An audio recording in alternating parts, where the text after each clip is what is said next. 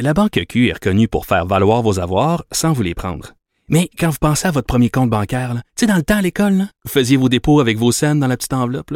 Hmm, C'était bien beau. Mais avec le temps, à ce compte-là vous a coûté des milliers de dollars en frais, puis vous ne faites pas une scène d'intérêt. Avec la Banque Q, vous obtenez des intérêts élevés et aucun frais sur vos services bancaires courants. Autrement dit, ça fait pas mal plus de scènes dans votre enveloppe, ça. Banque Q. Faites valoir vos avoirs. Visitez banqueq.ca pour en savoir plus. On n'est pas obligé d'être d'accord. Pour nous rejoindre en studio, Studio à commercial cube.radio. Appelez ou textez 187 Cube Radio. 1877 827 2346. Alors, je vous parlais tout à l'heure en début d'émission de cette vidéo de deux jeunes filles, donc blanches, qui se sont noircies le visage et qui tiennent des propos extrêmement dérogatoires euh, envers les personnes racisées. Est-ce que ce genre de d'événement-là, c'est euh, anecdotique ou c'est le signe d'un racisme plus systémique, plus insidieux, plus présent dans la société québécoise? C'est le genre de questions qu'on se pose collectivement au Québec au cours des dernières semaines. Et de façon plus générale, pas nécessairement sur cette vidéo en particulier, mais de façon plus générale, la question du racisme systémique. Je voulais en parler avec Victor Teboul. C'est un, un écrivain et directeur du magazine tolérance.ca qu'on reçoit régulièrement sur nos ondes à Cube Radio. Monsieur Teboul, bonjour. Oui, bonjour, Madame Desrochers. Oui, j'ai été euh, interpellée par un de vos statuts euh, Facebook. Je vais, si vous permettez, je vais le lire euh, pour euh, nos auditeurs, puis je vais vous appeler à le commenter euh, par la suite. Alors, euh, vous avez écrit récemment sur Facebook, je ne pense qu'il ne nous reste plus au Québec qu'une seule chose à faire, nous flageller en public. Même quand le directeur du euh, service de police de la ville de Montréal reconnaît que le racisme systémique existe, cela ne suffit pas pour Madame Alexandra Pierre, qui est maintenant présidente de la Ligue des droits et libertés.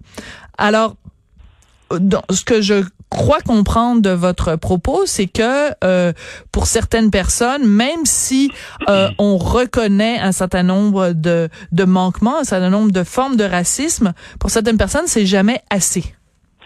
Écoutez, ce qui me dérange d'une manière très générale en ce qui touche le racisme, toute la discussion autour du racisme systémique, etc., c'est qu'il n'y a qu'un seul discours uniforme sur cette question.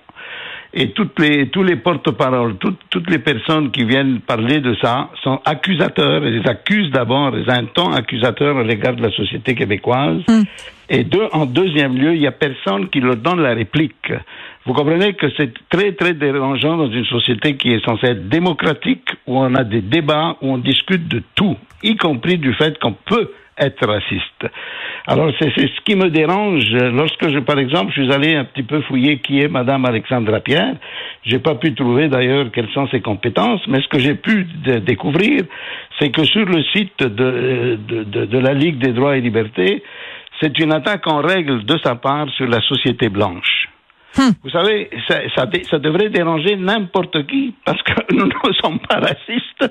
Et pourtant quand vous regardez ce qu'elle écrit, c'est, c'est, ça, ça me scandalise, je regrette, ça me met en colère. Je suis blanc, je n'ai pas à être plus fier que parce que je suis blanc que quelqu'un qui est noir, mais je ne veux pas être accusé d'être raciste. Voyons, et c'est ce qui est dit dans, un, dans une Ligue des droits et libertés sur leur site. Et c'est Madame Alexandra Pierre qui le signe. Oui. Je sais pas si vous avez lu ce matin dans la presse, il y a un- un- une entrevue assez surréaliste. C'est euh, le chroniqueur Marc Cassivi qui a interviewé euh, Pierre Lapointe et Ariane Moffat, qui vont être les deux animateurs de la fête nationale euh, cet été.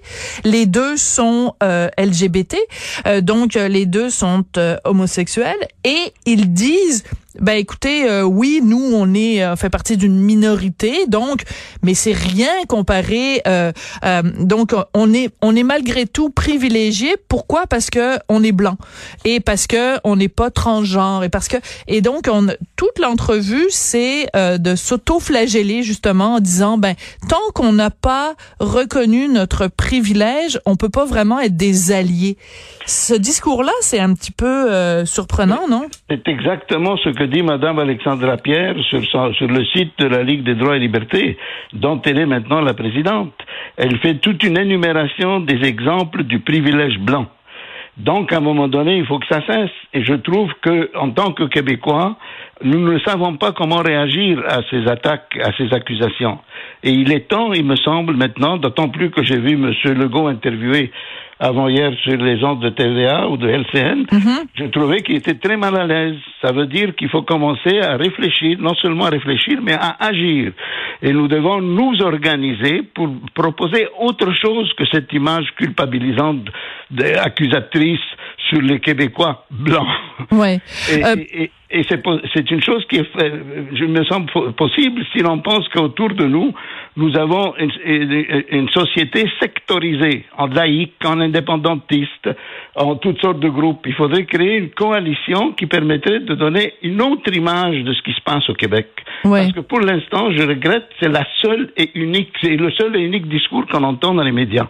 Oui, c'est assez euh, assez polarisé en effet. Alors tout récemment sur le, le, le- votre site, sur votre magazine tolérance.ca, vous avez écrit euh, à propos euh, du Québec, à propos du mouvement antiraciste, une description de la société québécoise. Alors vous dites par exemple deux ministres du présent gouvernement qui sont noirs, d'innombrables festivals et spectacles consacrés aux arts noirs, euh, cinéma, musique, théâtre ont lieu à l'année longue au Québec, financés par différents paliers de, de gouvernement. Euh, Il y a aussi le mois de l'histoire des Noirs. Le seul auteur qui vient du Québec qui a été élu à l'Académie française est un noir. On pense bien sûr à Dany Laferrière. Vous dites il y a des médecins noirs qui pratiquent dans les hôpitaux, etc., etc. Euh, des, artistes et des comédiens noirs.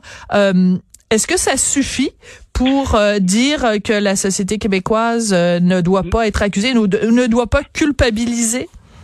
Non, écoutez, d'une part, je ne nie pas que le racisme puisse exister. Écoutez, c'est un phénomène humain. Euh, le phénomène d'exclure l'autre, que, que, l'on soit juif, arabe, noir, blanc, c'est un phénomène qui existe dans toutes les sociétés.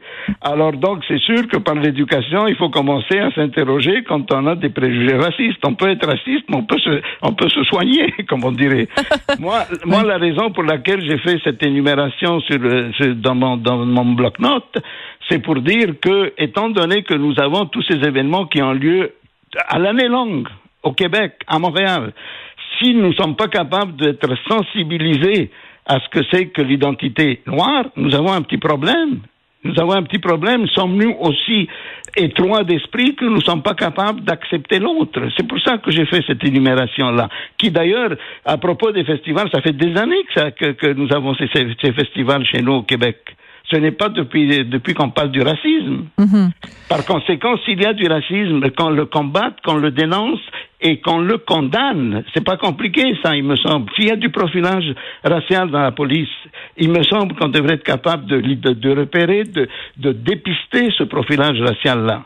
En fait, ce qui est, ce qui est, ce que vous, ce que vous semblez dénoncer, c'est cette polarisation justement, de dire que d'un côté il y a des gens qui accusent, de l'autre côté il y a des gens qui se sentent coupables, sans que, en fait, euh, j'ai évidemment utilisé un jeu de mots euh, tout à fait euh, euh, bizarre, mais je veux dire, il faut, que- il faut que ce soit tout noir ou tout blanc, comme s'il n'y avait pas de nuance de dire bon ben écoutez, oui il y a des personnes racistes, mais ça ne fait pas de l'ensemble de la société une société, euh, une société Madame raciste. Desrochers, encore une fois, je vais revenir sur le point central de mon intervention. Oui. Je trouve que les Québécois doivent s'organiser pour donner la réplique à ce discours-là.